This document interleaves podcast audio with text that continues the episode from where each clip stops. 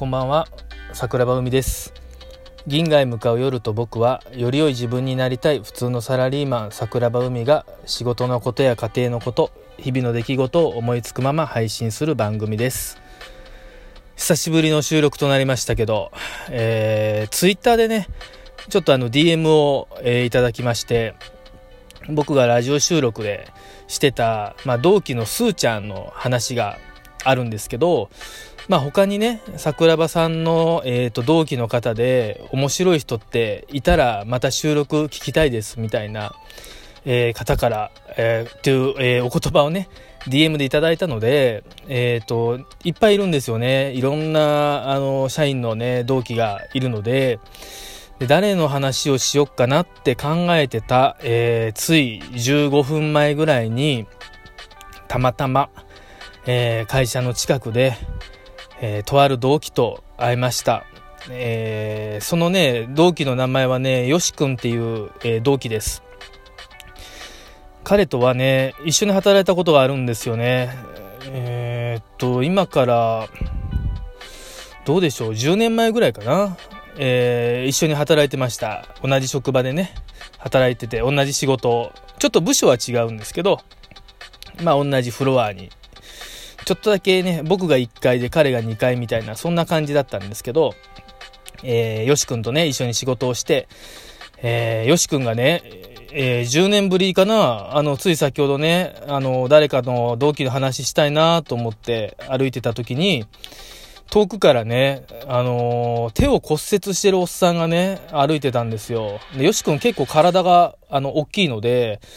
なんか大きいおっさん手折れて歩いてるな思ってたら、まさかのよしくんで、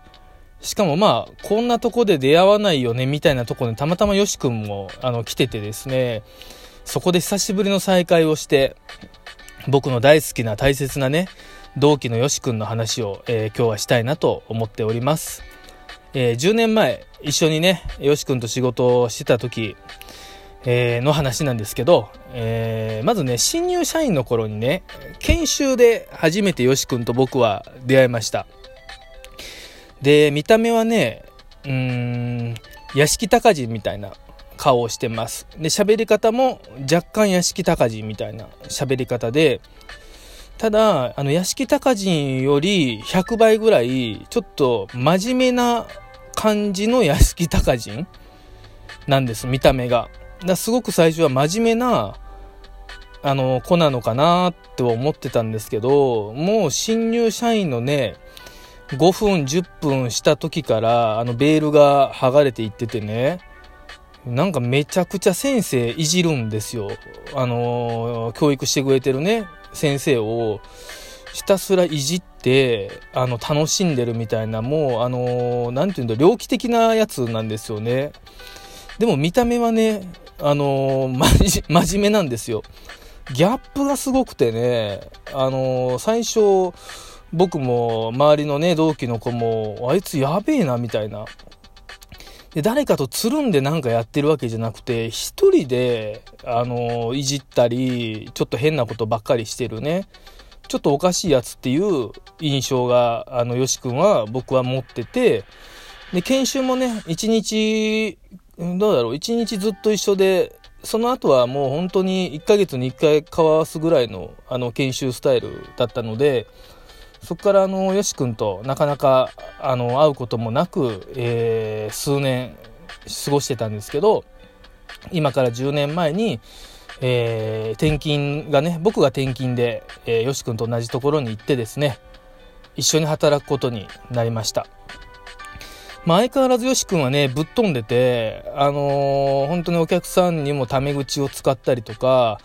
あのー、でしょう、ほぼ全社員のことを下の名前で呼ぶ。うん。あのー、みなみちゃんっていう女の子だったら、よう、みなみみたいな感じでね、もうセクハラの一歩手前を常に歩いているような、あのー、子なんですよね、よし君はね。でもね、よし君のいいところは、パワハラは一切しないんです。本当に。あの、面白いっていうのと、ぶっ飛んでるっていう、その2つのことだけで、他は、あの、人物的にも全然普通なんですけど、その、その2つ面白いとぶっ飛んでるのイメージが強すぎてちょっと周りからはあの惹かれてるというかそんなよし君なんですけど、えー、同じ配属でね僕が転勤してきてまあ、即刻ね、あの、仲良くなりました。僕は。結果的に言うと。まあ、自分から結構何でも喋りかけれるんで、僕が。あの、よし君にね、いろいろ教えてよっつうので、まあ、近づいていってね、いろいろ教えてもらって、すごく仲良くなって、今でも、あのー、仲いいです。僕は好きです。よし君がね。それでね、ええー、と、仕事にもやや慣れてきた、ある夏の暑い日なんですけど、えー、よし君と一緒にね、お客さんのとこ行くことっていうのは、あんまりないんですよ。ないんですけど、その日、たまたま、あの、よし君と一緒にね、同行してね、お客さんのとこ行くことになってね、もうね、二人で前日からもう楽しみやなーってずっと言うてたんですよね。もうお客さんをどう面白おかしく喋ろうかみたいな話しかしてなくて、で、ただね、当日車がなかったんですよ。で、電車で行くのめんどくさいなみたいな話に、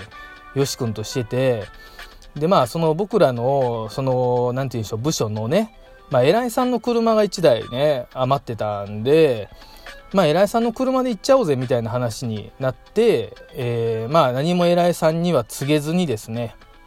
あのー、勝手にキーをね、まあ、基本的には取っていいんですよ。あの、キーはね、空いてたら別に誰でも使っていいっていうのが、その会社の決まりなので、まあ、空いてるんだからいいだろうっつって、あの、僕らも3年目、4年目ぐらいだと思うんですけどね、勝手にキー借りてね、2人でキャーキャー言いながらね、あの、車を運転してました。あの、禁煙車だったんですけども、バンバン2人で喫煙しながら、あの、楽しくね、お客さんのとこ行って、無事商談というかね、あの、お話もお客さんと終わって、昼飯食べよっかっていう話になってですね。で、あの、大阪にもね、二郎系ラーメンってあるんですよ。二郎系ね。二郎ラーメンじゃないんですけど、あの、もやしとかね、あの、すっごいマシマシ、ニンニクマシマシとかいうラーメン屋があって、で、よし君とここ行きたいよね、みたいな話で、で、よし君は、あの、二郎系ラーメンっていうものを食べたことがないと。僕はラーメン結構好きなんで、あの、食べたこと、そのお店もあったんですけど、もうよし君ももうギア入ってね、食べたい食べたい、行こう行こうっ、つって、一緒に入ってね。で、あの、もちろん仕事中だし、あの、もうお客さんの訪問はその後なかったんですけど、会社に戻って、まあ、いろんな仕事しないといけないので、もちろんあの、ニンニクはなしっていう選択肢を僕は選んだんですけど、よし君がね、なんて言うんでしょう。桜庭何言ってんのみたいな。ここってニンニク有名なとこでしょつって。お、マシマシでよろしくみたいなね。店員さんに、ニンニクマシマシで言っちゃって、で、よし君はもう、もうなんでしょう、口笛吹いてるぐらい、余裕でしょみたいな。感じなんですけどまあまあ丼が来てねひたすら2人でうめえなっつって書き込んでで その後ねあの車に乗ってね偉いさんの車乗って帰ってたんですよ2人で。でその時からねよし君の口の中からね激臭の匂いニンニクのくっさみたいな話になって、でもよし君は自分の口だからね、あんまり、あの、感じてないんですよ。え、マジ？結構やばいかな？みたいな話をしてて、で、いや、そ結構来てるね、みたいなね、話をして、無事に会社に戻ってね、あのー、仕事をしてたんですよ。バイバイっつって違うフロアに行ってね。で、あの、数時間後ね、あの、彼のよし君のいる部署にね、ちょっと書類を持っていこうと思って行ったらね、あの、そのフロア入った瞬間からごめんなさい。もう激臭なんすよ。とんでもない匂いするし、よし君見たら、あの、当時マスクなんて別に風邪ひいてる人しかしてないんですけど、あの、ま、マスクをね、よし君30ぐらいして、真面目に仕事をしてて、で、よし君は、なんかすっごいみんなからね、あの、冷たい目で見られながら、マスクをして、激臭を隠してね、仕事をしてるよし君を見て、やっぱ俺こいつ好きやわ思ってほんまにもう彼がね近づいていくたびにみんながちょっと顔を背けるみたいな現象があってね。やっぱり仕事中はニンニクは控えないと仕事の効率もね悪くなるなと思いましたね。本当に。でもそんなよし君もねもう10年経って立派なねあのー、て言うんでしょうビジネスマンになってる、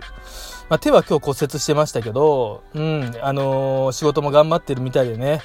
すごく嬉しいなと思いました。まあ立ち話だったんですけどよし君とさっき出会えてあのー、すごくほっこりしたね。もっともっと昔話で花咲かしたかったんですけどお互いちょっと忙しいっていうのもあったんで今日はすぐバイバイをしちゃいました。はい、えー、同期のねよし君のお話でした。銀河へ向かう夜と僕は、えー、毎週金曜日夜10時定期的に、えー、配信しております。最近は全く10時に、えー、金曜の10時に配信できておりません。でもねやっぱりこう断言しないとずっと収録をね、サボってしまうと思うので、温かいお耳で見守っていただけたらなと思ってます。えー、同期のね、話がすごく、あのー、皆さんに喜んでいただいているっていうのはすごくツイッター見て嬉しかったので、いろんな同期がいますし、あの、やばい上司もね、あの、やばい部下、後輩、たくさんいます。そんな話もこれから少しずつ、えー、自分のペースでねお話できたらいいなと思っているのでまたよかったら皆さん聞いてください。おやすみなさい。